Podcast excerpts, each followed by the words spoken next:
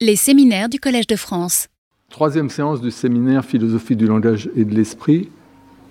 Je suis très content que nous recevions Jean-Baptiste Rosy, qui est professeur à Sorbonne Université. Euh, je crois qu'il est titulaire d'une chaire qui s'intitule elle-même Philosophie du langage et de l'esprit, je me trompe ou... Oui, officiellement, oui. bon, ben, c'est important que tu participes à ce séminaire. Et euh, il est connu pour ses travaux euh, dans des domaines de la philosophie contemporaine qui touchent à la théorie de la connaissance, la métaphysique et aussi donc la philosophie du langage et de l'esprit, mais euh, euh, surtout pour des travaux sur la philosophie classique, Leibniz et, des choses comme ça. Et donc ça va lui permettre d'éclairer un débat dont il a été question ici même, mais pas cette année, autour de de la notion de contenu propositionnel, faisant intervenir à la fois Leibniz et Spinoza. Donc on a grande impatience de l'entendre. À toi, Jean-Baptiste. Merci, merci François. Euh, bonjour à tous et à toutes. Alors, je, effectivement, je suis très heureux de pouvoir euh, euh, présenter ce travail sur la position leibnizienne dans le Frege Point, sur le Frege Point, sur le la question des propositions dans le, cadre de, dans, le cadre de ce séminaire et je vais rapidement vous expliquer pourquoi. Euh, j'ai reçu il y a quelques années, l'année dernière plus exactement, un peu, plus, un, peu plus, un peu avant, un appel à publication sur le thème Leibniz et le langage. Et il, il se trouve qu'il y a encore beaucoup à écrire sur ce thème. Tout simplement parce que euh, les textes de Leibniz qui ont été publiés dans les années 1990-2000 euh, et dont beaucoup étaient euh, inédits sont encore peu commentés. Ce sont souvent des textes de grammaire rationnelle, mais aussi parfois des textes d'analyse du langage ordinaire ou des textes d'analyse très ponctuels et précises sur certaines particules, certaines prépositions, etc. Et il y a quelque chose dans le commentaire leibnizien qui n'est pas complètement satisfaisant quant à à l'approche de ces textes, en partie parce que euh, pour les interpréter, il faudrait les comprendre et que ce sont des textes qui sont extrêmement difficiles à comprendre. Et donc j'ai été tenté de me replonger, après des années, dans ce, dans ce corpus. Et il se trouve que lorsque j'ai reçu cette invitation, euh, j'étais ici même en train d'écouter des exposés euh, sur Force and Content, c'est-à-dire j'étais en train d'écouter en tant que spectateur le, le, colloque organisé par François Recanati sur euh, la différence entre le contenu et la force assertive. Et donc j'entendais des exposés, euh, disons, sur les thèmes suivants. la nature de la proposition et son lien avec l'assertion. Est-ce qu'il y a des propositions qui ne sont pas assertées? L'identité du contenu propositionnel. Est-ce qu'une assertion, par exemple, peut avoir le même contenu propositionnel qu'une question? La nature de la prédication et son lien avec le jugement. Le lien qui unit les différentes parties de la proposition est-il dépendant du jugement ou est-ce que c'est une glue qui est indépendante de ce jugement? Et d'autres points encore, le rôle de la force assertive dans la représentation. Une proposition neutre ou dépourvue de force assertive peut-elle avoir une fonction représentationnelle? Enfin, plus généralement, des exposés sur la structure de l'espace doxastique. Et, et, donc, il y a eu dans mon esprit une sorte de, rencontre entre cette demande historique et, euh, cette, euh, cette, présence du problème de la force assertive dans, le, dans la théorie de la proposition. Et je suis rentré chez moi et j'ai répondu donc à ce collègue, Matteo Favaretti, que j'étais d'accord pour participer au numéro de la revue qu'il dirigeait, mais que je ne le, ferai en ne respectant pas complètement la consigne d'histoire de la philosophie, mais en essayant de reconstruire ce que pourrait être une position leibnizienne sur le Frege Point. Et sur la base de cette reconstruction, euh, je crois que j'ai réussi à comprendre pour moi-même certains textes que je ne comprenais pas jusqu'alors, et notamment ces textes dont je vous ai parlé tout à l'heure, les textes relatifs à l'analyse des langues naturelles et à l'analyse de certaines prépositions. Euh, donc ça, c'est le cadre général. Ça a donné lieu à une publication qui s'appelle Leibniz and the Frege Point. Et c'est sur la base donc, de cette publication que je vais organiser ma présentation d'aujourd'hui. je vais vous en donner les grandes lignes. Et puis, dans un second temps, je vais essayer de montrer, ce qui n'est pas dans l'article que j'ai publié, pourquoi je pense que cette Leibniz view, cette position leibnizienne, euh, désigne aujourd'hui, on peut dire, une famille, labellise une famille de positions euh, qui sont préférables. Euh, ce qui fait, à mes yeux, la supériorité de ce style de position, c'est le genre de neutralité qu'elle entend promouvoir pour les contenus propositionnels. et cette neutralité permet, disons, d'éviter les embarras liés au contexte qu'on appelle les contextes d'annulation. Je ne sais pas comment on traduit en français cancellation. Hein.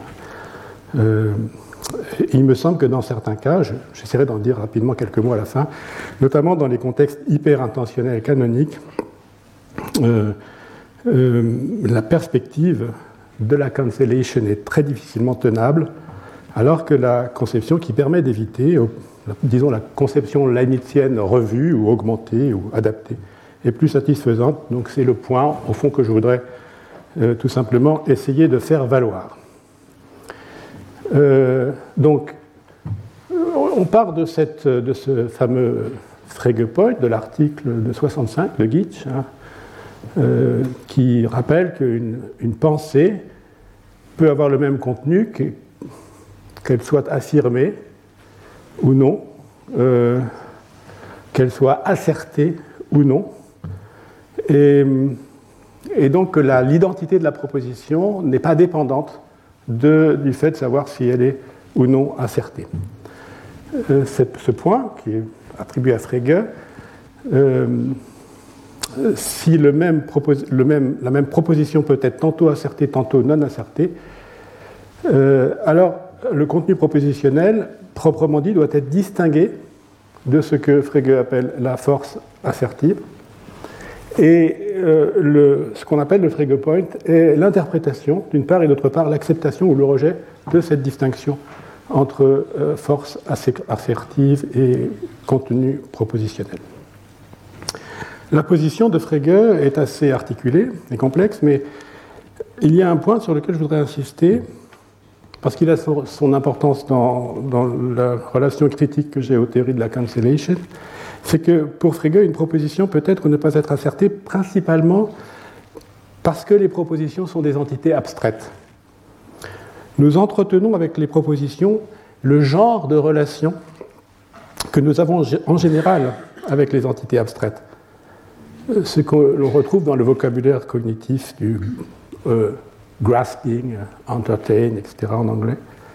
Nous les concevons elles sont données par leurs conditions de concevabilité et d'intelligibilité. Et ce sont ces conditions d'intelligibilité qui doivent au moins contenir un moyen sûr de les distinguer, de distinguer une proposition d'une autre proposition, autrement dit, de savoir à quelles conditions la proposition que P est identique à la proposition que Q et à quelles conditions elle est assez semblable pour être euh, considérée comme équivalente dans un contexte donné. Euh, et c'est ce point, euh, justement, qui, me semble-t-il, est euh, leibnizien dans son fond et sur lequel je voudrais euh, insister. Alors, dans la littérature sur le Frege Point, la thèse selon laquelle la, pensée est par nature assertive ou assertorique est communément appelée thèse spinoziste. Gitsch lui-même est en partie responsable de cette appellation, puisqu'il fait explicitement référence au scoli de la proposition 49 de la deuxième partie de l'éthique, dans l'article que j'ai cité tout à l'heure, dans l'article de 65, et cette référence vient à l'appui euh, de la thèse selon laquelle la, pensée est par nature assertive. Euh, alors je vais commencer par tout simplement revenir euh, en, lecteur, un peu comme ce qu'a fait François tout à l'heure à propos de Descartes, je vais sauter tous ces passages et je vais revenir à cette euh, proposition 49 de l'éthique 2 euh, et pour, en dire quelques mots. Euh, le titre que j'ai donné, c'est le débat Leibniz-Spinoza. C'est un titre un peu provocateur, puisqu'il n'y a pas eu à proprement parler de débat entre Leibniz et Spinoza. Euh, mais en revanche, les éditeurs de Leibniz, les éditeurs de Münster, qui ont beaucoup de temps et d'argent, sont allés chercher dans, l'ensemble de la bibliothèque de Leibniz tout ce que Leibniz avait pu surligner ou lire, et donc ils ont également trouvé les, exemplaires de l'éthique et même des œuvres de Spinoza en général dans la bibliothèque de Leibniz, et l'exemplaire est surligné également, parfois paraphrasé ou commenté, et euh, ce passage-là de Spinoza euh, donne un, beau morceau de, texte leibnizien dans les, dans les notes que nous avons. Euh, donc nous avons des indices qui nous permettent de penser et même de savoir que ce, passage a attiré plus particulièrement l'attention de Leibniz. Et c'est sur cette base que je parle d'un dialogue ou d'un débat entre Leibniz et Spinoza. Donc, euh, on prête à Spinoza cette idée que la, pensée a une force assertorique, on prête, ou assertive avec raison, mais vous voyez que Spinoza ne s'exprime pas dans notre vocabulaire, le vocabulaire des propositions, assertions, etc., mais dans le vocabulaire de, l'idée. Et il dit ceci, donc, il n'y a dans l'âme aucune volition, c'est-à-dire aucune affirmation et aucune négation, si ce n'est celle qu'enveloppe l'idée en tant qu'idée. Alors, j'ai noté ici le latin. Vous voyez, dans cette phrase, il y a, quelque chose que je ne vais pas beaucoup commenter, mais je voudrais juste euh, attirer votre attention dessus. C'est l'idée en tant qu'idée. C'est presque un tic hein, dans le vocabulaire de Spinoza. C'est le, le, latin, qui est un opérateur de reduplication, qui est en général utilisé euh, pour introduire un aspect. Hein, je, vois quelque chose en tant que quelque chose, c'est un peu le voir comme, vous voyez, euh, et qui euh, ici est employé dans, une manière extrême puisque euh, c'est une reduplication et non pas simplement une guise. On ne dit pas l'idée sous le rapport 2, on dit l'idée en tant qu'idée, donc on insiste sur le fait que c'est dans l'essence même de l'idée que, etc.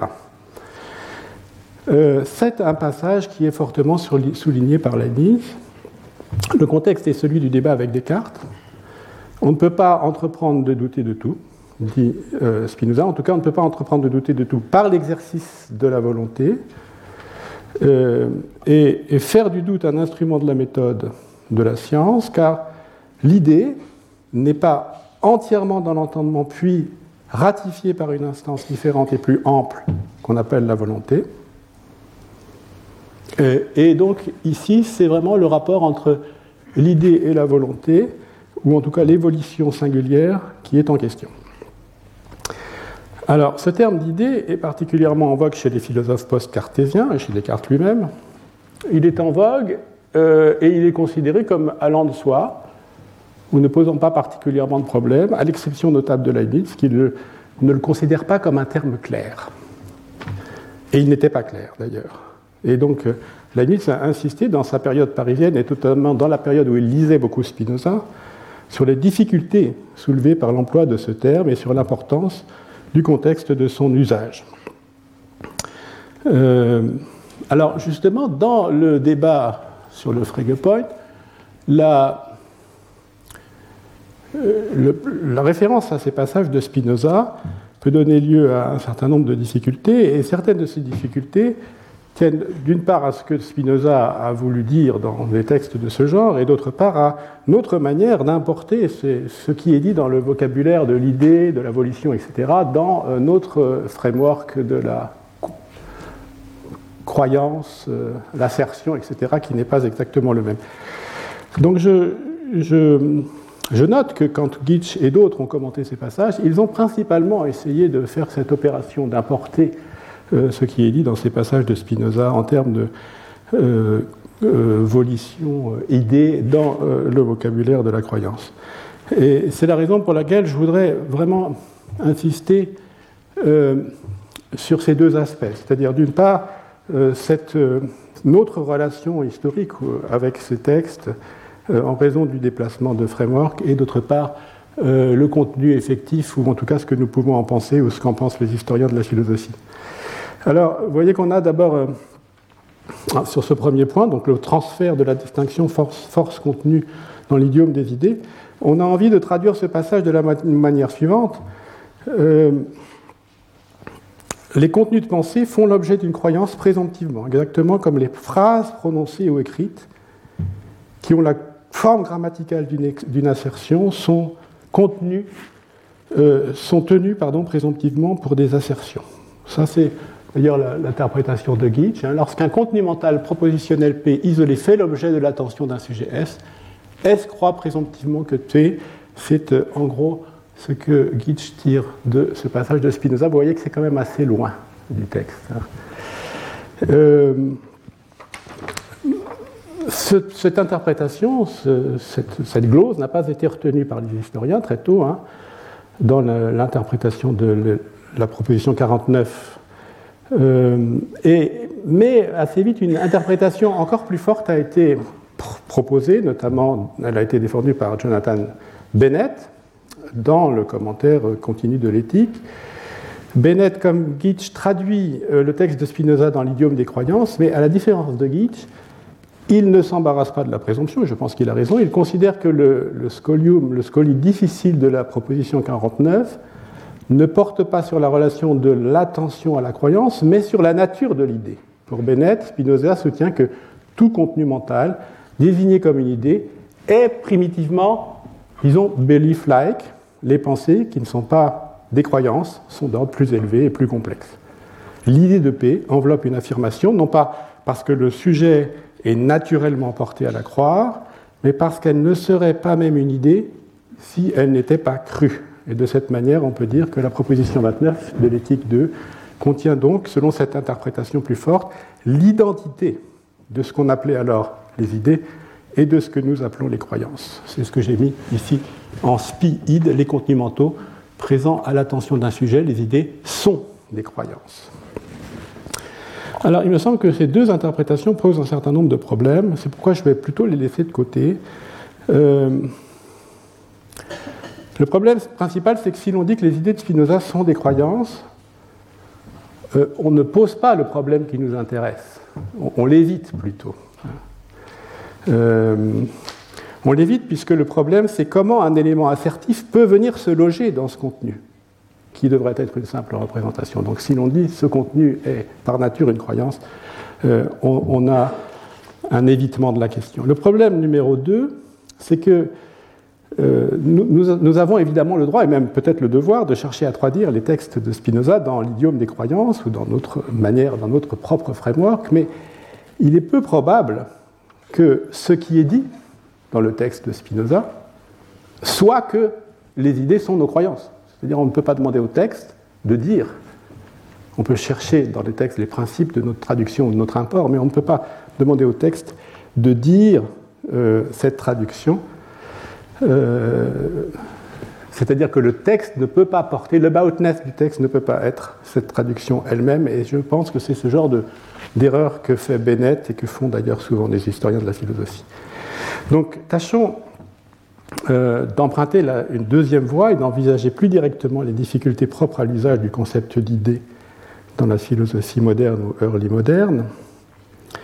Si Leibniz s'est intéressé, comme je l'ai dit en commençant, à à la relation des contenus conceptuels et des contenus propositionnels, au point d'ailleurs d'en faire la teneur de son premier slogan. J'ai passé tout ce développement, mais praedicatum ines subjecto, ou bien je ne sais pas ce que veut dire la vérité. Euh, si Leibniz s'est intéressé à cela, c'est certainement parce que euh, la question faisait partie de son horizon intellectuel et parce qu'il pensait que son intervention produirait un effet de clarification. Et de fait, certains commentateurs importants, à la suite d'Edwin Curley, ont choisi de placer cette relation au centre de l'interprétation du passage de Spinoza en question. Donc Curley et à sa suite euh, Michael Della Rocca soulignent qu'il est bien question dans la proposition 49 d'une proposition ou de quelque chose qui a un format propositionnel, l'affirmation euh, que les trois angles d'un triangle sont égaux à deux droits, et que le détail du passage contient en fait deux énoncés complémentaires qui portent sur cette proposition. Spinoza prétend en premier lieu que la proposition contient l'idée du triangle. Cette affirmation enveloppe le concept, autrement dit l'idée du triangle, c'est-à-dire qu'elle ne peut pas être conçue sans l'idée du triangle, car c'est la même chose si je dis que A doit envelopper le concept de B que si je dis que A ne peut être conçu sans B.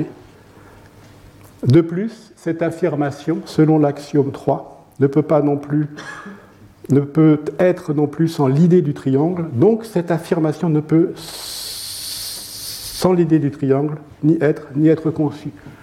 Alors c'est un passage qui est un petit peu difficile parce qu'il y a cette rhétorique, enfin, ou cette méthodologie du être et être conçu qui renvoie au début de l'éthique et qui renvoie, disons, à la méthode euh, issu d'ailleurs de la méthode cartésienne de la distinction réelle, où on se pose toujours la question de savoir si je peux penser A sans B et B sans A. Et si on essaie de, de, déduire de cette possibilité de concevoir quelque chose du côté plus fort de l'ontologie, donc passer de être conçu à être, donc tout ça, on peut un petit peu l'effacer parce que ce n'est pas ce qui nous intéresse directement.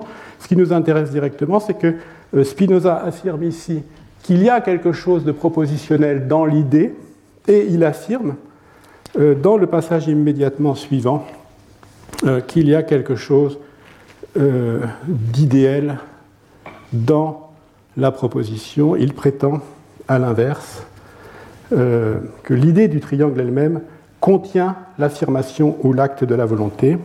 Le texte, donc, en outre, cette idée du triangle doit envelopper cette même affirmation, à savoir que les trois angles sont égaux à deux droits. C'est pourquoi, inversement aussi, cette idée du triangle ne peut, sans cette affirmation, ni être ni être conçu, et par conséquent, selon la définition de cette affirmation, appartient à l'essence de l'idée du triangle et n'est autre chose que cette idée. Alors, je pense que le sens du passage de. C'est que Spinoza nous invite à donner moins d'importance au format propositionnel et à nous concentrer sur l'acte. Et, pourquoi cela? Si l'on, lit la suite du passage, notamment le scoli qui suit, c'est un scoli qui est structuré en objection et réponse. Et dans la réponse à la troisième objection, Spinoza est très explicite sur ce point. À la question de savoir si une proposition vraie et une proposition fausse ont le même statut ontologiques et contiennent le même genre d'actes, puisqu'il s'agit de dire que les propositions contiennent des actes. Autrement dit, à la question de savoir si l'identité de format implique quelque chose du côté de l'acte, Spinoza répond que les affirmations dont on peut dire qu'elles ont le même statut, quelle que soit leur valeur de vérité, donc un contenu propositionnel invariant tantôt vrai, tantôt faux, ne sont que des abstractions. Elles sont des affirmations dans un sens général et abstrait.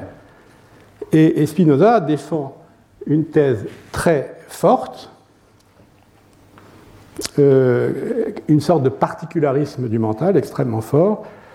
Et il ajoute que si l'on fait intervenir la volonté à ce niveau propositionnel abstrait, il faut considérer aussi la volonté dans un sens général et abstrait, différent de celui qu'on avait lorsqu'on envisageait la volitio, la volonté singulière, au niveau de l'idée.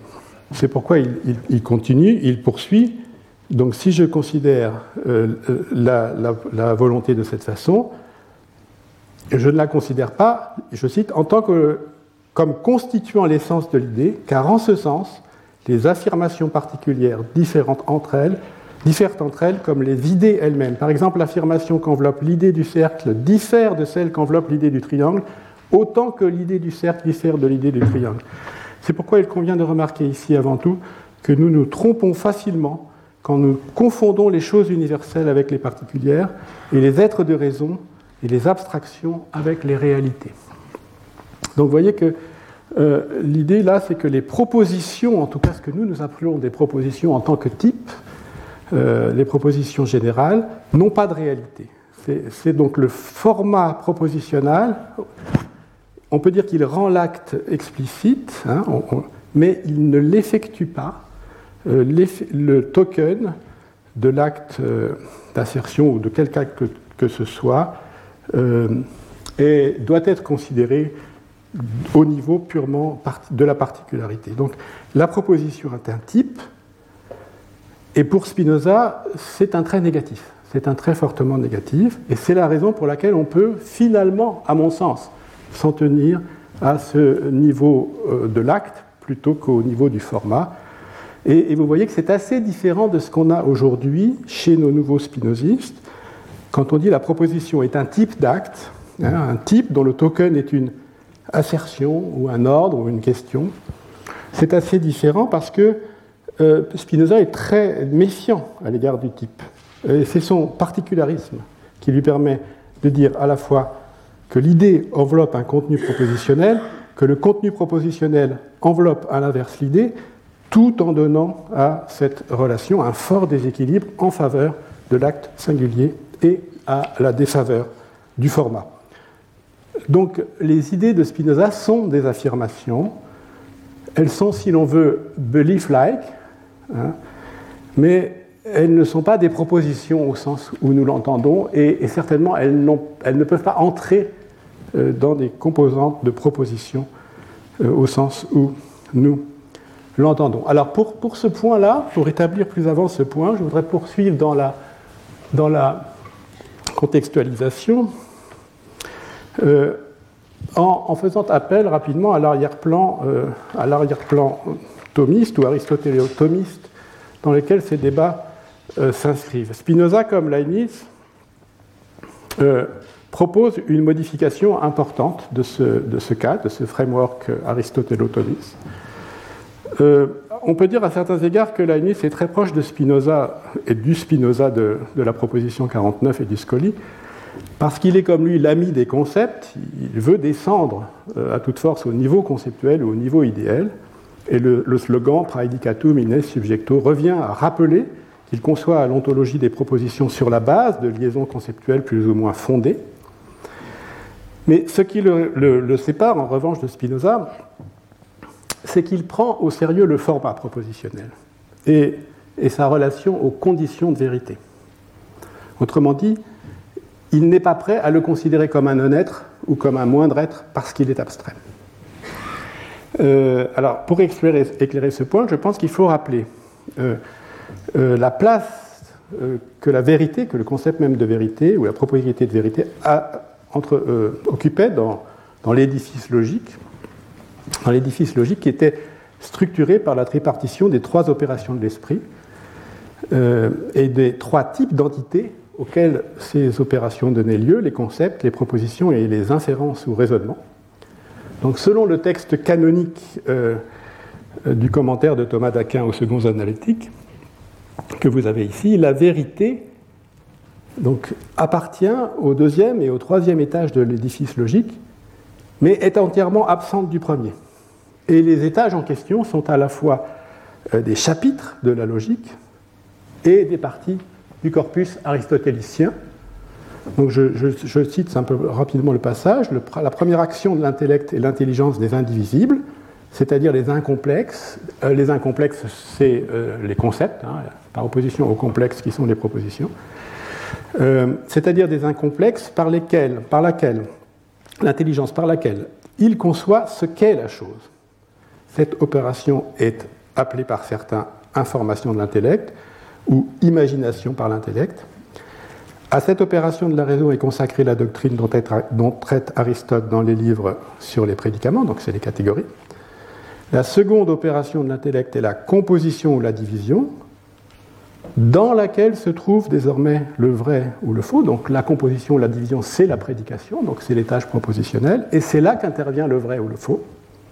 À cette opération de la raison est consacrée la doctrine dont traite Aristote dans le livre sur l'interprétation, mais c'est selon le troisième acte qu'a lieu ce qui est le propre de la raison, à savoir aller par le discours d'une chose à une autre, de telle sorte que ce qui est connu advienne à la connaissance à partir du... Ce qui est inconnu, pardon, advienne à la connaissance à partir du connu, et à cet acte sont consacrés tous les autres livres de la logique. Euh, vous voyez que l'important pour moi dans ce passage, c'est que le concept n'est en lui-même ni vrai ni faux. Et ça, c'est un. Donc, parler du concept en termes de vérité ou de l'idée en termes de, vérité, c'est un interdit, C'est comme un peu. C'est le même genre de faute que si un frégéen vous dit vous avez confondu le concept et l'objet. C'était une faute importante. Euh, on dira éventuellement que le concept permet de saisir l'essence, on dira éventuellement qu'il permet de, de couper la réalité selon les bonnes jointures, comme on dirait aujourd'hui, mais, mais non, euh, il n'est pas un porteur de vérité, et il n'est certainement pas le premier porteur de la vérité. Pour être un porteur de, vérité, il doit subir un changement syntaxique, l'affirmation ou la composition, même la plus simple, l'intègre dans le deuxième étage de la logique sous le format propositionnel. Donc c'est dans ce cadre-là, vous voyez, que j'ai pris le soin de prendre un peu de temps parce que c'est très éclairant pour, euh, en tout cas pour, le, débat tel qu'il se posait à l'époque, puisque, euh, puisque la déconstruction de ce framework se fait de différentes manières. Vous voyez ici, j'ai noté un certain nombre de, grands personnages qui ont tous entrepris de déconstruire ce, modèle, soit en le rendant comme Kloberg beaucoup plus cartésien et en passant, en commençant toujours par l'auto-attribution des propositions, soit en ajoutant, comme Arnaud et Nicole, un quatrième étage, soit en le modifiant complètement sur la base de la critique générale de la syllogistique, comme l'a fait euh, Jungius, euh, sur la base des, des inférences qui ne se laissent pas formuler dans le schéma, dans le schéma euh, syllogistique, des inférences dites asyllogistiques. Donc, euh, vous voyez, nous, ce qui nous intéresse ici, c'est plutôt un point plus particulier qui est euh, ces deux personnages qui sont Spinoza et Leibniz et qui disent nous, on veut entrer, on veut faire entrer quelque chose comme la vérité ou un analogone de la vérité au premier étage de la logique, ce qui ne se faisait pas. Et c'est finalement euh, une déconstruction ou un mode de déconstruction important et qui, donne cette résonance ancienne au, Frege Point ou à l'analyse du Frege Point tel que nous l'avons aujourd'hui. J'ajoute encore un point sur, euh, ce texte-là. Euh, de l'aveu même de Thomas, cette division de la logique était en concurrence avec une autre division, disons la division entre le mot, Socrates, et le non-mot, euh, euh, les fragments de langage dotés de signification, vox significativa, et ceux qui ne sont pas dotés de signification. Mais là, euh, l'origine de cette euh, distinction ne se trouve pas dans le corpus aristotélicien euh, du côté des analytiques, mais dans un passage du De Interpretationné, et notamment dans la traduction, dans l'Aristoteles Latinus, la traduction par Boès, d'un passage du De Interpretationné, un passage célèbre, où Boès a pris assez au sérieux une métaphore dynamique du mouvement et du repos de l'âme, euh, constituite, quand je parle, ou quand on parle, constituite, je constitue une intellection, constituit quidicit intellectium, et celui qui écoute s'arrête, quiescit, connaît un repos. Autrement dit, lorsque nous employons un nom, l'intellection de celui qui écoute se met en mouvement, incoate, avec l'énonciation, prolatio. Lorsque je dis par exemple hippocentorus, l'intellection de l'auditeur commence avec la première syllabe et elle est effective lorsque le mot est entièrement prononcé. Les verbes et les noms ont ainsi en commun ce pouvoir d'éveiller une sorte d'inquiétude qui ne s'achève qu'avec la saisie d'une signification. Et la signification n'est pas autre chose que cette retombée, la possibilité de pouvoir se reposer sur quelque chose d'achevé, d'induire ou d'opérer consécutivement, donc l'inquiétude et le repos chez celui qui écoute. Donc pour Boès, le constituit quidicit intellectum du déinterprétationné indique un procès d'analyse du sens euh, qui est également valide lorsque ce qui est prononcé est un verbe qu'il est encore, valide lorsqu'il s'agit d'un fragment de langage beaucoup plus étendu, d'une proposition et même d'un discours entier. Vous voyez, lorsque je dis Socrates ambulate, eh bien j'ai ce procédé d'inquiétude et de repos pour Socrates et puis pour la totalité de la phrase Socrates ambulate. Euh, Sur la base des commentaires de Boès, euh, la segmentation du langage, évidemment, euh, cette, segmentation donnait lieu à une double analyse, ou rendait possible une double, analyse ascendante et descendante, selon que l'on met l'accent sur le rapport des mots au sens ou sur le rapport des énoncés à la vérité. Donc selon la première relation, toute oratio ou partie d'oratio est signifiante lorsqu'elle répond au constituit intellectum, et alors la partie ultime ou atomique c'est le nomen dans la mesure où les divisions du nom ne sont pas significatives. L'horizon de la signification est en revanche largement ouvert grâce aux multiples possibilités offertes par l'infinie composition des noms. À la limite, c'est du discours tout entier qu'on pourra dire, une fois achevé, qu'il produit une intellection. Selon la deuxième relation, on dira qu'est signifiant ce qui est susceptible de dire les choses comme elles sont, c'est-à-dire d'être vrai ou faux.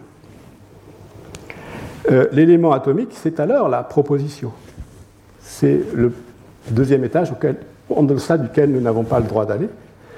La, proposition définie comme la plus petite partie de l'oration qui puisse porter le prédicat de vérité.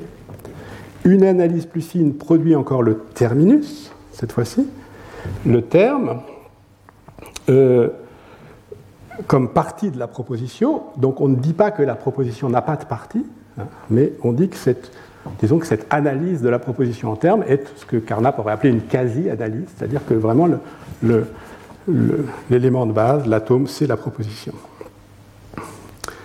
Euh, alors, vous voyez l'interdit, si je reprends l'interdit thomiste dans ce cadre, euh, ce qui est intéressant, c'est la relation pour Thomas d'Aquin entre cette vox significativa et la proposition. Et nous avons des textes de Thomas sur lesquels je ne vais pas m'étendre parce que ça me ferait trop dévier, mais des textes de Thomas où il s'intéresse aux deux articulations. Et il se pose la question de savoir qu'est-ce qu'on doit euh, privilégier.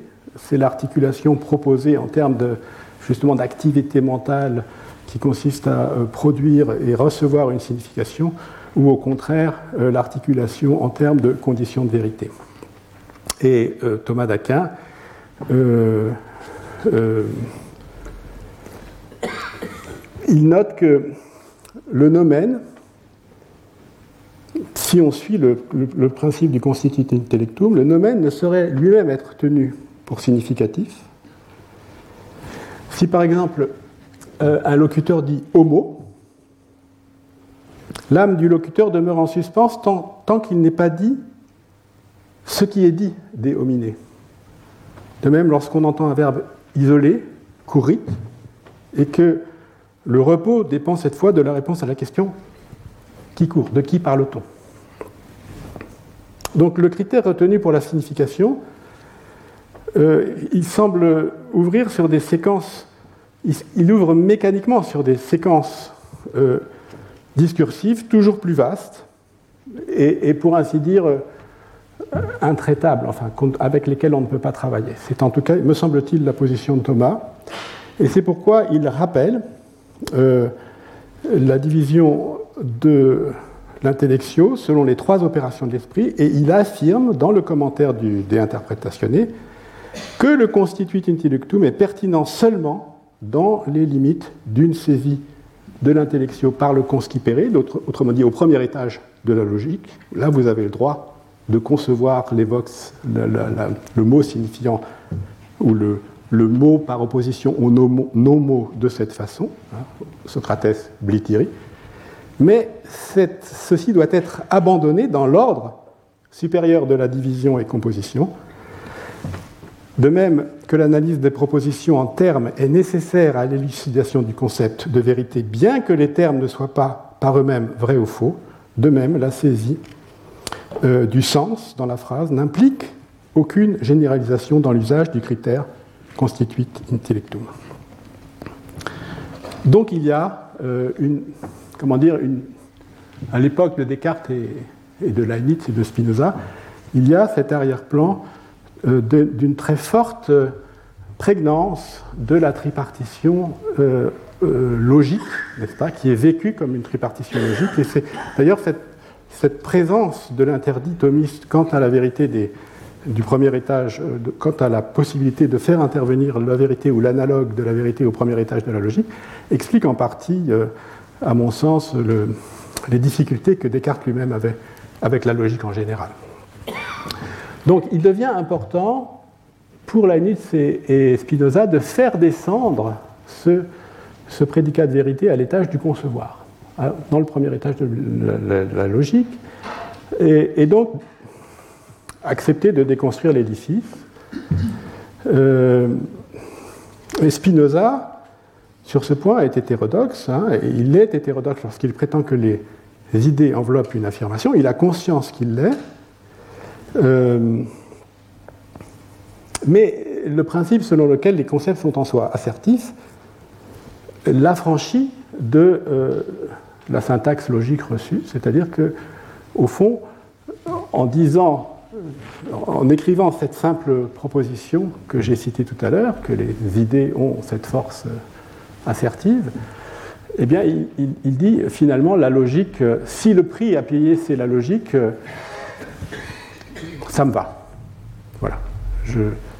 Mais il ne nous donne pas, et c'est un peu le reproche que j'ai envie de lui faire, il ne, nous dit pas comment on fait pour vivre sans la logique. Et, je ne crois pas que ce soit tellement possible.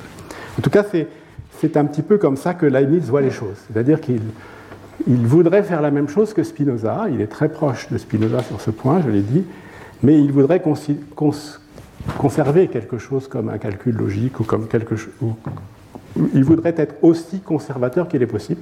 D'ailleurs, Leibniz disait toujours sur ce point que euh, on a la chance d'avoir, euh, Aristote, donc et nous savons que nous devons nous en écarter, mais il faut essayer de s'en écarter ou de minimiser l'écart. Alors, ce qu'il, ce Leibniz fait, c'est qu'il invente un nouveau calcul. Il, choisit de, de s'appuyer sur l'analyse des termes, des notions, des concepts, éventuellement des idées, et il parvient à poser les bases d'un calcul logique en exprimant ces termes dans un symbolisme nouveau. Celui-ci doit s'effectuer euh, à l'aise de ce qu'il appelle des caractères sur lesquels sont données des règles de substitution. Les règles elles-mêmes doivent s'accorder avec la logique traditionnelle, c'est-à-dire autoriser la réécriture de la syllogistique sous la forme de théorèmes. Les caractères composent des formules. Si une formule est équivalente à un caractère et peut, et peut lui être substituée salva veritate, on dit qu'elle est sa valeur, une relation d'équivalence ou d'équipolence tombe entre les caractères et les formules qui peuvent se substituer l'un à l'autre sans que les lois du calcul soient violées. En 1688, alors qu'il est en possession d'une version achevée de son calcul, il écrit ce que vous avez ici sur la diapo. J'ai choisi ce texte parce que vous, vous allez voir qu'il reprend exactement les compositions ou les euh, distinction thomiste, outre les équivalences, d'autres relations se manifesteront dans le développement du calcul, par exemple les inclusions, les ressemblances, des déterminations, dont on traitera dans des développements séparés. Les relations sont aux caractères et aux formules, ce que les énoncés sont aux notions, c'est-à-dire euh, ce que la deuxième opération de l'esprit est à la première. On voit ainsi que les formules parmi lesquelles il faut compter les caractères eux-mêmes comme des formules les plus simples les relations et les opérations se comportent comme les notions, les énoncés et les syllogismes. Donc, euh, il a tout à fait conscience hein, de cet interdit. Euh, il, le dit, c'est même explicite ici. On va simplement euh, reprendre dans une sorte de monisme logique, cette fois-ci, la tripartition thomiste qui devient, disons, une tripartition plus légère, fonctionnelle, euh, que le calcul logique permettra d'appréhender euh, à nouveau frais. Alors, l'approche nouvelle, qui invite ici à mettre l'accent sur les relations, prend le relais de la tripartition et, euh, et Leibniz pense avoir réalisé ce que Spinoza n'avait pas réussi d'une certaine manière, en considérant ce que j'ai écrit ici avec GI, parce que c'est la, thèse principale du grand texte de logique Generales Inquisitiones, euh, que les propositions doivent être considérées comme des termes et les termes comme des propositions. Donc c'est la version laïnicienne de la transgression de l'interdit dont j'ai parlé tout à l'heure. Et cette opération-là, qui consiste à dire il n'y a pas de différence fondamentale entre les propositions et les termes, euh, finalement, on peut dire qu'elle fait l'objet de, toutes les tentatives de ce gros texte, c'est le plus gros texte de logique de Leibniz, c'est-à-dire réussir à exprimer les, propositions comme des termes et les termes comme des propositions. Et je pense, pour avoir travaillé il y a très longtemps sur ces textes, que de l'aveu même de Leibniz, c'est un peu un échec. C'est un peu un échec. Mais le nerf de cette opération, je ne peux pas développer complètement parce qu'il faudrait passer par des détails du calcul, mais le nerf de cette opération, c'est justement une, euh, opération de nomination et dénomination, ou nominalisation, faudrait-il dire plutôt, et dénominalisation, qu'il appelle l'abstraction logique. C'est-à-dire qu'on va considérer, on va fabriquer des abstraits logiques à partir des, termes et ou, à partir des propositions, et c'est ce passage par des abstractions logiques qui permettra de naviguer indifféremment euh, du côté des termes et du côté des propositions. Alors, je dis que c'est un échec pour différentes raisons. Je n'ai pas du tout le temps de, développer les, raisons pour lesquelles c'est un échec, mais si je prends maintenant le passage qui sont donnés dans les textes plus tardifs, et notamment dans les nouveaux essais, dans les textes français, euh, les noms de propositions, voilà ce que dit Lanis, peuvent être considérés comme des termes parce que les termes sont eux aussi des porteurs du vrai et du faux. Mais ils peuvent l'être. Le texte que j'ai cité ici, c'est ce texte où, Locke a. Ils peuvent l'être parce que euh, tous les termes sont considérés présomptivement comme concevables. De sorte que quand j'énonce un terme, j'énonce qu'il est possible si j'adéquate la possibilité et la concevabilité. Donc finalement, on, va ajouter à la logique des termes une sorte d'extra bit qui consistera à dire si le terme existe dans mon calcul logique, c'est qu'il a été intégré sous la forme de l'identité concevable. Ce qui donne dans le texte des nouveaux essais que vous avez ici, hein, un passage où Locke énumère les sens possibles du terme du mot vérité dans les idées, et Leibniz le commente ainsi. Je crois qu'on pourrait entendre ainsi les vraies ou les fausses idées, mais comme ces différents sens ne conviennent point entre eux et ne sauraient être rangés commodément sous une notion commune, j'aime mieux appeler les idées vraies ou fausses par rapport à une autre affirmation tacite qu'elles renferment toutes qui est celle de la possibilité. Ainsi, les idées possibles sont vraies et les idées impossibles sont fausses. La possibilité, donc, c'est la vérité des incomplexes. Donc, ce qu'on va injecter au premier étage de la logique, ce n'est pas la vérité, mais c'est la possibilité. Il précise au livre 4 qu'il considère la vérité comme une forme de correspondance et il donne le commentaire suivant. Il est vrai que j'ai attribué la vérité aux idées en disant que les idées sont vraies ou fausses, mais alors je l'entends en effet de la vérité des propositions qui affirment la possibilité de l'objet de l'idée. C'est un peu une rétractation. Hein. Euh, quand je disais que les idées étaient vraies, en fait, je voulais dire que la proposition qui énonce la possibilité de l'idée était vraie. Et dans ce même sens, on peut dire encore qu'un être est vrai, c'est-à-dire la proposition qui affirme son existence actuelle ou au moins possible. Alors, dans le calcul, il a fini par inventer un, symbolisme pour euh, justement euh, compléter syntaxiquement les termes hein, avec un, terme qui est ens euh, en latin et, qu'il note, pour lequel il a une notation algébrique et qui lui permet de naviguer, comme je l'ai dit tout à l'heure, parmi les étages de la logique. cette utilisation d'un terme neutre, qui est le terme ens qui permet de compléter les termes pour leur donner un format propositionnel sans leur ajouter de force assertive, vous voyez. Ce terme neutre, c'est vraiment son invention qui lui permet d'inventer la quantification en partie et qui lui permet de réintroduire ou de réinterpréter la syllogistique dans le nouveau calcul et même de faire voir qu'il y a des inférences asyllogistiques. C'est pourquoi euh, je pense que euh, le, l'important pour Leibniz, et dans son, opposition ou dans son départ par rapport à Spinoza, c'est cette invention d'une forme de neutralité, euh, d'un terme de l'art, ens ou res, qui euh, est introduit à cette fin. Alors, qu'est-ce que ça veut dire? Ça veut dire que pour lui, lorsque nous concevons un concept ou une notion, nous l'installons, pour ainsi dire, dans l'espace logique. Il est le concept de quelque chose s'il est possible, hence. Les propositions sont faites avec des concepts complexes dont on affirme la possibilité un à un et prise ensemble.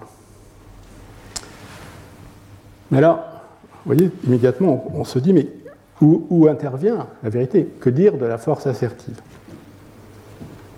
La proposition qui est symbolisée dans le calcul logique, elle est parfois nommée énonciation, mais à ma connaissance, elle n'est jamais appelée assertion. Il arrive néanmoins que Leibniz s'interroge sur la force assertive d'un énoncé, en particulier lorsque euh, celui-ci comporte un prédicat factif ou un prédicat que le contexte invite à interpréter comme factif. Dans ce cas, il mentionne l'assertion et distingue l'assertion conditionnelle de l'assertion simple.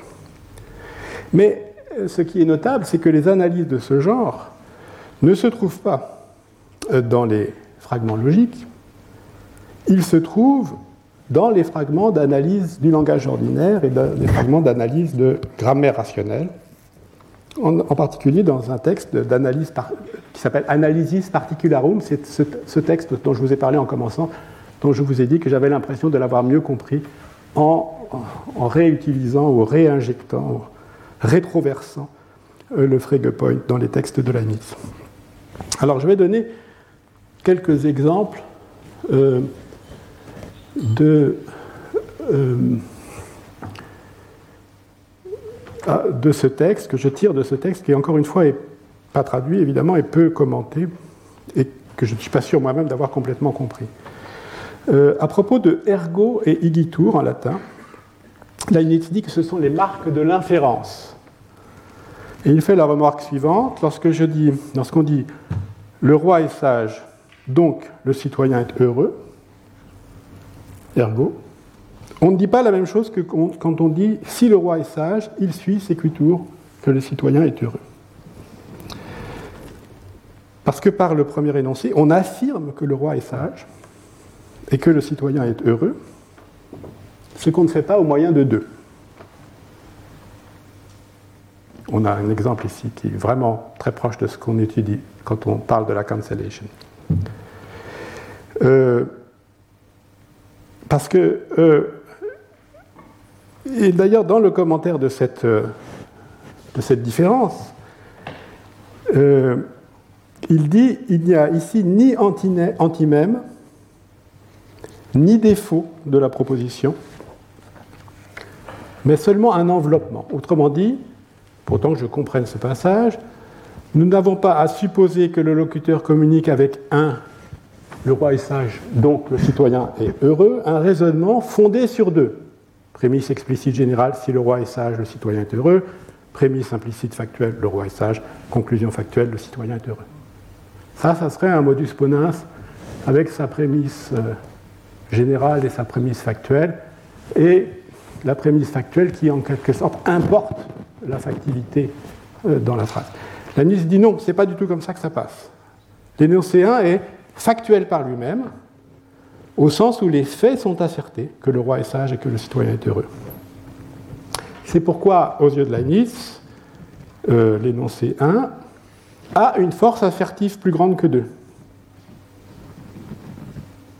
Mais il ne dit rien du rapport de cette force plus grande à la proposition elle-même. Or, c'est ce rapport qui intéresse les théoriciens du Frege Point. Alors, j'essaie d'avancer l'interprétation suivante. Euh, sur la base justement des textes logiques et de ce qu'est la proposition pour le logicien. La proposition en elle-même affirme une possibilité. La force plus grande vient se greffer au contenu propositionnel, ici par la marque de l'ilatio, ergo. Et le passage en question propose ce qu'il appelle une analyse de ergo, dans le sens suivant. Dans son usage ordinaire, donc comme particule qui appartient au latin, ergo permet premièrement de signifier une illatio. Ergo indique que ce qui est dit contient une inférence. Et deuxièmement, de conférer de la factivité. Ergo indique que chacun des conjoints énonce un fait et est tenu pour vrai dans un sens fort. Vous voyez, on peut émettre des doutes sur cette analyse de ergo, mais je pense que c'est ça. On peut, en particulier, on peut, s'interroger sur euh, l'importance du mode, du mode du verbe, qui est aussi un marqueur de factivité, ici l'indicatif. Mais, vous voyez, euh, je pense que c'est ça l'intention générale c'est le feuilletage de la sémantique qui est suggéré par Leibniz dans le statut qu'il confère à la proposition. Donc, appelons proposition mince, mince, hein, fine, la proposition du logicien qui contient en elle-même une affirmation de possibilité. Un usage de ergo permet d'ajouter quelque chose à l'énoncé de la proposition mince. Le locuteur s'appuie sur la proposition du logicien et l'enrichit au moyen des ressources offertes par le langage l'énoncé conditionnel 2, à la différence de 1, n'ajoute rien à la possibilité. Il se contente de relier par les ressources de la logique des propositions minces, que le roi est sage, que le citoyen est heureux. Dans les propositions que l'ANI appelle hypothétiques, l'antécédent et les conséquences sont ainsi des propositions minces. Et puisque ce sont des propositions minces, on n'a rien à annuler. On n'a pas de force assertive à annuler, mais on n'a pas non plus à considérer que ces propositions n'ont pas de force, puisqu'elles affirment une possibilité. Donc, dans le cas de la proposition mince, et, d'ailleurs, c'est ce qui est intéressant, c'est que puisqu'il y a un des signes qu'il y a quand même une force, c'est que même quand il s'agit d'une proposition mince, il y a une possibilité d'erreur. C'est-à-dire que je peux me représenter quelque chose comme possible alors que ça ne l'est pas. Et cette possibilité d'erreur est bien le signe qu'il y a un acte, justement. Dans le cas de la proposition mince, donc encore une fois, c'est moi qui appelle ça la proposition mince, l'ajout d'un marqueur d'insertion est superflu. Mais la proposition mince ne nous engage qu'à la possibilité. Il se trouve euh, que la possibilité est ce dont nous avons besoin pour l'antécédent le conséquent des phrases conditionnelles. Et ça, c'est plutôt une bonne nouvelle. Euh, c'est une bonne nouvelle, puis je rappelle que pour Frege, un des principaux motifs de distinction entre force et contenu trouve son origine dans les phrases de ce genre. L'assertion d'une phrase conditionnelle n'implique pas l'assertion des composantes, mais suppose néanmoins qu'on soit capable de les concevoir, ou d'en concevoir, ou d'en to grasp le contenu. Le contenu des composants des conditionnels n'est ni asserté ni sémantiquement inerte pour Leibniz. L'antécédent et le conséquent ne jouissent pas d'une neutralité spéciale, comme chez les Frégéens. Ils ne sont pas non plus démis de leur force assertive, comme chez les anti-frégéens. Ils ont un statut propositionnel absolument normal. Et c'est, je trouve, la force de cette, euh, l'intérêt ou l'avantage principal de cette position. D'un autre côté, puisque la proposition mince nous s'engage à la seule possibilité, il est probable que nous aurons à lui ajouter quelque chose dans la plupart des situations de communication, que nous aurons à la considérer selon une modalité plus forte, par exemple l'actualité ou la probabilité ou la nécessité. Nous disposons de différents moyens pour cela. Ils sont également évoqués dans ce texte de l'analyse particulièrement, et, ma, surprise, je dois dire ma bonne surprise, a été de constater que c'était de cela que parlaient ces textes, c'est-à-dire de la possibilité d'enrichir un contenu propositionnel par une modalité plus forte qui est éventuellement euh, quelque chose qui ressemble à notre assertion. Alors nous disposons, dit la de différents moyens pour cela. Euh, il existe par exemple des adverbes de l'assertion. Je crois que j'ai il existe des adverbes de l'assertion, ita, kerte, omnino, parmi lesquels on peut compter utique et même non, qui sont les signes, dit de l'affirmation et de la négation, c'est-à-dire de la vérité et de la fausseté. Donc vous voyez qu'ici, ce non, il faut, il faut le prendre non pas en tant qu'opérateur logique, mais en tant qu'il appartient à une possibilité offerte par les langues naturelles pour marquer, en quelque sorte, que je veux dire quelque chose de vrai ou quelque chose de faux. Je cite, on devra seulement noter à leur égard que l'un ou l'autre de ces signes peut être préfixé à toute proposition ou sous-entendu par elle. Outre le signe de la négation de l'affirmation, on a d'autres signes comme forte, celui de la mise en doute, certe, omnino, les signes de l'affirmation la plus entière, necessario, celui de l'affirmation perpétuelle ou nécessaire, an, est-ce que, signifie qu'on demande lequel des signes, celui de la négation ou de l'affirmation, doit être préfixé? Donc quand je pose une question, en fait, je pose la question sur est-ce que vous pourriez, euh, non, sur la base de cette proposition mince, expliciter le signe que, dont j'ai besoin pour savoir comment je dois traiter cette proposition?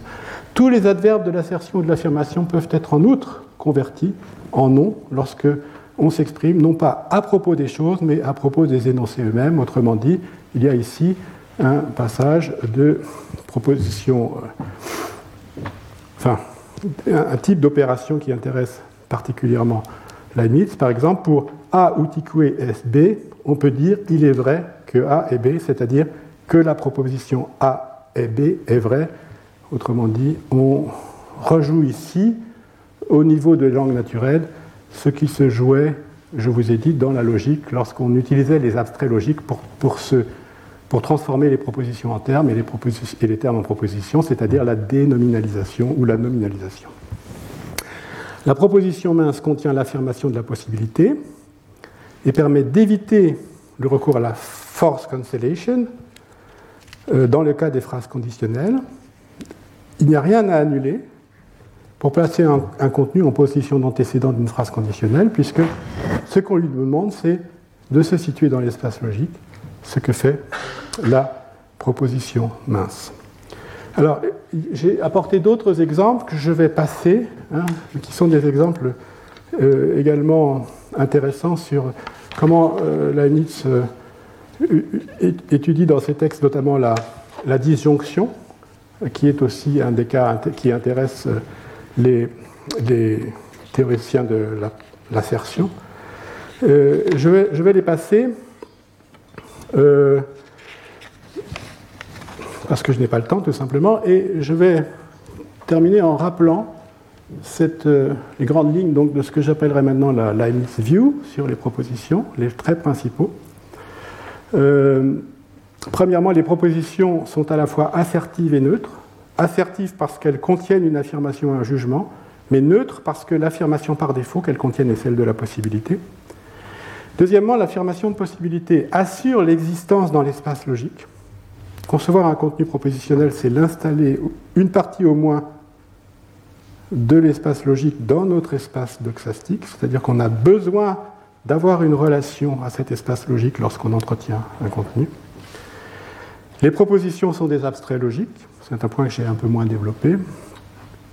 L'unité de la proposition est assurée par la relation conceptuelle qui la compose. L'acte de composition contribue à cette unité. Sur ce point, Leibniz est un penseur de la prédication.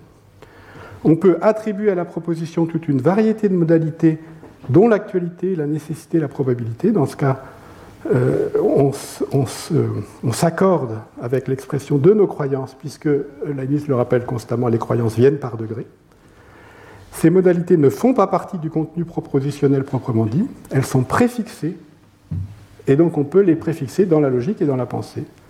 On a affaire alors à des propositions épaisses, qui sont les propositions que nous utilisons dans la, dans, la communication. Euh, et dernier point, les questions sont formulées on en a des exemples dans les textes que j'ai sautés, euh, sont formulés à l'aide du même contenu propositionnel que les assertions et les ordres. Autrement dit, il n'y a pas euh, des propositions qui seraient des types d'actes euh, et qui seraient différenciés par les actes qui, dont elles sont abstraites, c'est-à-dire par les paronymes ou par les tokens des types en question. Les propositions ne sont pas des abstractions sur des actes, si ce n'est sur l'acte de prédiquer, c'est-à-dire le seul acte euh, qui les concerne. Euh, voilà en gros, voilà, j'aurais mis une heure, ce que j'avais à vous dire sur Leibniz et Spinoza. J'aurais voulu m'étendre un petit peu plus sur les avantages de cette position leibnizienne. Euh, je vais simplement le faire dans les très grandes lignes. Euh,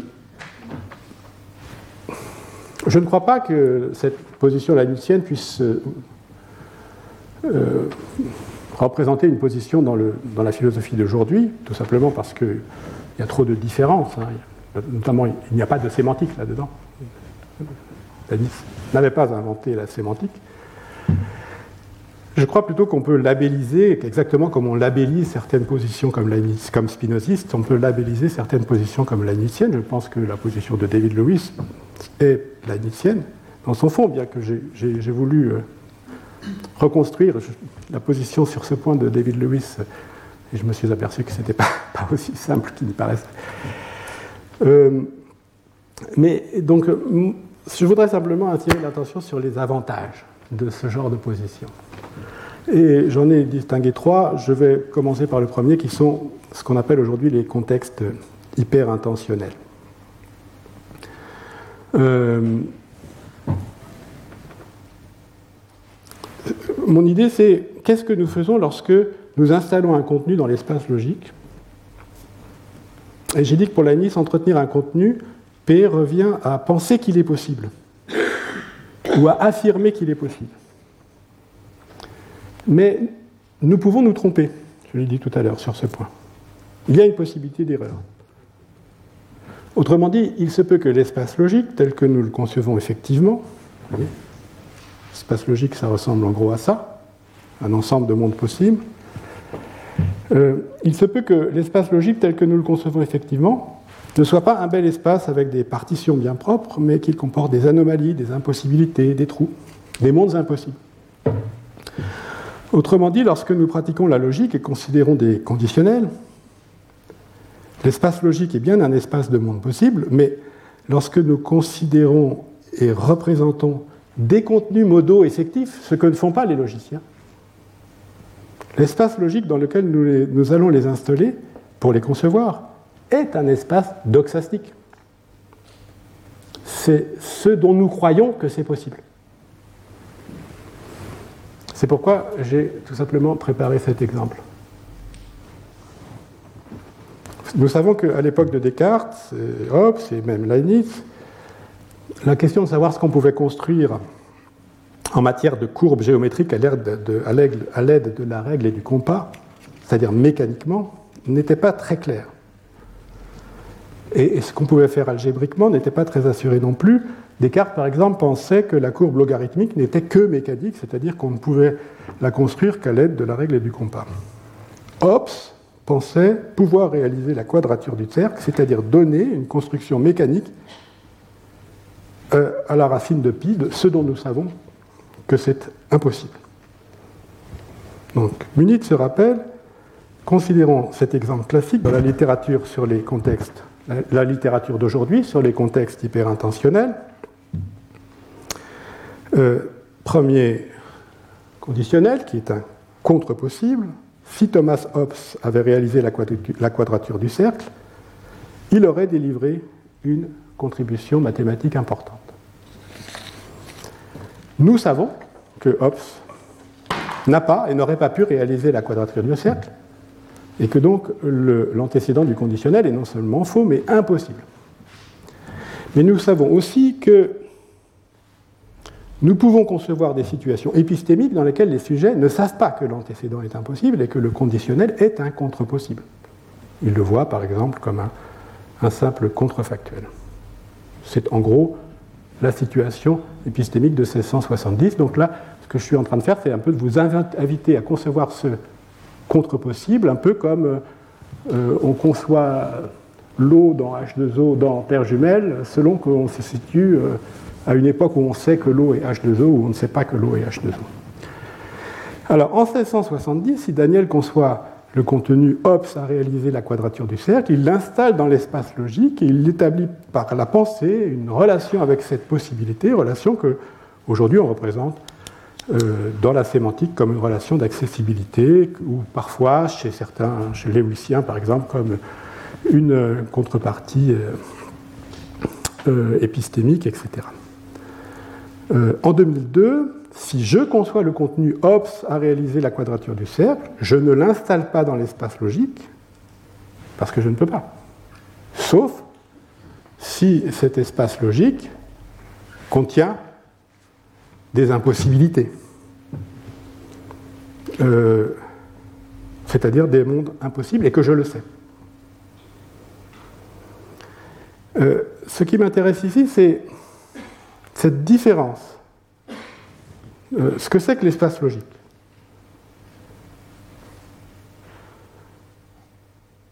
Ce que nous pouvons appeler une proposition, et ce que nous faisons lorsque nous envisageons ou lorsque nous euh, concevons une proposition,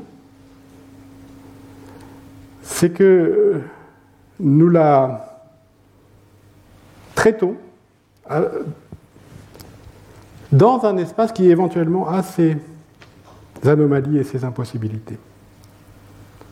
Et c'est sur ce point que les auteurs euh, insistent davantage aujourd'hui, et c'est sur ce point que la position leibnizienne me semble, ou de style leibnizienne, me semble proposer un avantage considérable, ou comporter un avantage considérable. Parce qu'elle est parfaitement compatible avec cette dimension. Lorsque j'envisage la proposition, lorsque je la conçois, je la pense comme possible, et éventuellement je me trompe, et éventuellement je me corrige, donc, la possibilité de l'erreur est bien le signe qu'il y a un acte et que la concevabilité n'est pas seulement neutralité, n'est pas une pure neutralité. Maintenant, si je reviens à mon conditionnel contre possible, si Thomas Hobbes avait réalisé la quadrature du cercle, il aurait délivré une contribution mathématique importante que je compare cette fois-ci à si Thomas Hobbes avait réalisé la quadrature du cercle, il aurait cessé de cultiver son jardin. Nous avons l'intuition que le premier est plus vrai que le second. Dans le premier, par comparaison avec ce qui se passe dans le second, il y a quelque chose justement qui se passe bien entre l'antécédent impossible et le conséquent possible. Et ce quelque chose qui se passe bien, euh, le, moyen le plus simple de le formuler, c'est de dire qu'ils ont à peu près la même aboutness qu'ils portent à peu près sur la même chose. Ce sur quoi porte l'antécédent, en dépit de sa fausseté et de son impossibilité, a une certaine relation avec ce sur quoi porte le conséquent. Ce qui rend faux, et même nécessairement faux l'antécédent, a une relation assignable avec ce qui rend faux le conséquent. Pour, pour établir cela, on doit le représenter dans un espace logique, même si cet espace logique est un peu plus complexe que celui que Leibniz envisageait, mais on doit faire ce que Leibniz proposait. Supposons maintenant que nous sommes plutôt du côté des, nouveaux spinozistes et nous pensons que nos contenus sont comme des croyances qui, sont par eux-mêmes, qui ont par eux-mêmes une force assertive. Nous pensons aussi que dans certains contextes d'usage, cette force assertive est comme annulée par le contexte. Euh, ces contextes de cancellation sont rendus nécessaires par les théories qui incluent la force assertive dans la nature même des contenus propositionnels. Typiquement, les contextes où une proposition est enchâssée, par exemple, comme antécédent d'une phrase conditionnelle ou comme proposition complétive, euh, sont des contextes dans lesquels la force assertive est mise hors circuit. Par exemple, si je dis Tom croit qu'il fait beau, il n'a pas mis son manteau. La séquence il n'a pas mis son manteau vient commenter la séquence il fait beau, au sens où elle indique qu'elle est fausse. Donc il y a une machinerie assez complexe qui implique un territoire épistémique. Celui qui parle sait qu'il ne fait pas beau et l'indique de manière indirecte en soulignant la fausseté de la croyance de Paul. Donc celui qui parle communique que la croyance de Paul est fausse.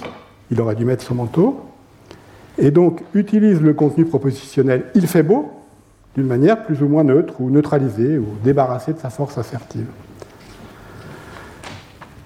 Euh, les cas typiques donc, de cette cancellation sont les cas où nous envisageons des propositions disjonctives ou des propositions conditionnelles. Je cite un passage ici de Peter Hanks, 2015. The use of if creates uh, cancellation context. This is part of the meaning of if. Anyone who understands the conditional use uh, of if knows that someone who prefaces a remark with if is not asserting what follows, if creates a linguistic setting in which acts of, of predication do not have their usual requirements and consequences. Je vois mal ce qui pourrait faire l'objet d'une neutralisation dans notre conditionnel contre-possible. Euh, si on ne peut pas construire la quadrature du cercle, et je sais qu'on ne peut pas le faire, dans, si Hobbes avait construit la quadrature du cercle, je n'ai rien à annuler. Il n'y a pas un type d'acte ou un type d'assertion à annuler, car je n'ai rien asserté. Je n'ai pas employé un contenu assertable et néanmoins mon énoncé a un effet sémantique et néanmoins mon énoncé a une aboutness. Ou alors il va falloir concevoir un mode de cancellation qui sera adapté à ces contextes, et c'est certainement possible. Hein. Mais alors, vous voyez bien que la manière leibnizienne de procéder est nettement moins coûteuse et nettement plus simple. Donc c'est ça que je voulais dire, c'est ce genre de réflexion que je voulais suggérer en parlant des avantages de cette position. Il y a beaucoup d'autres points hein, d'avantages. J'en avais mentionné deux autres que je vais simplement dire, non pas développer, mais dire en termes de, conclusion. Euh, le deuxième avantage que je crois le plus intéressant pour nous, c'est euh, en ce qui concerne la nature abstraite des propositions, dont j'ai pas mal parlé. Lorsqu'on Lorsqu'on parle des propositions comme abstraction ou comme type ou token d'acte, en fait, on laisse complètement ininterrogée la nature de cette abstraction. Or, nous savons qu'il y a des abstractions différentes et nous savons que nous devons euh, envisager ces questions de manière euh, plus détaillée. Enfin, le dernier avantage concerne ce que j'ai d'appeler la phénoménologie des croyances. Nous avons sur les croyances énormément de données qui, vont dans un sens et dans un autre. Et je crois que euh, la, la, manière euh, d'approcher cette phénoménologie nous invite à penser la croyance comme quelque chose qui ne se réduit absolument pas euh, au genre d'acte affertif que nos nouveaux spinozistes ont tendance à insérer dans les propositions. Voilà, je vous remercie. Retrouvez tous les contenus du Collège de France sur www.colège-2-france.fr.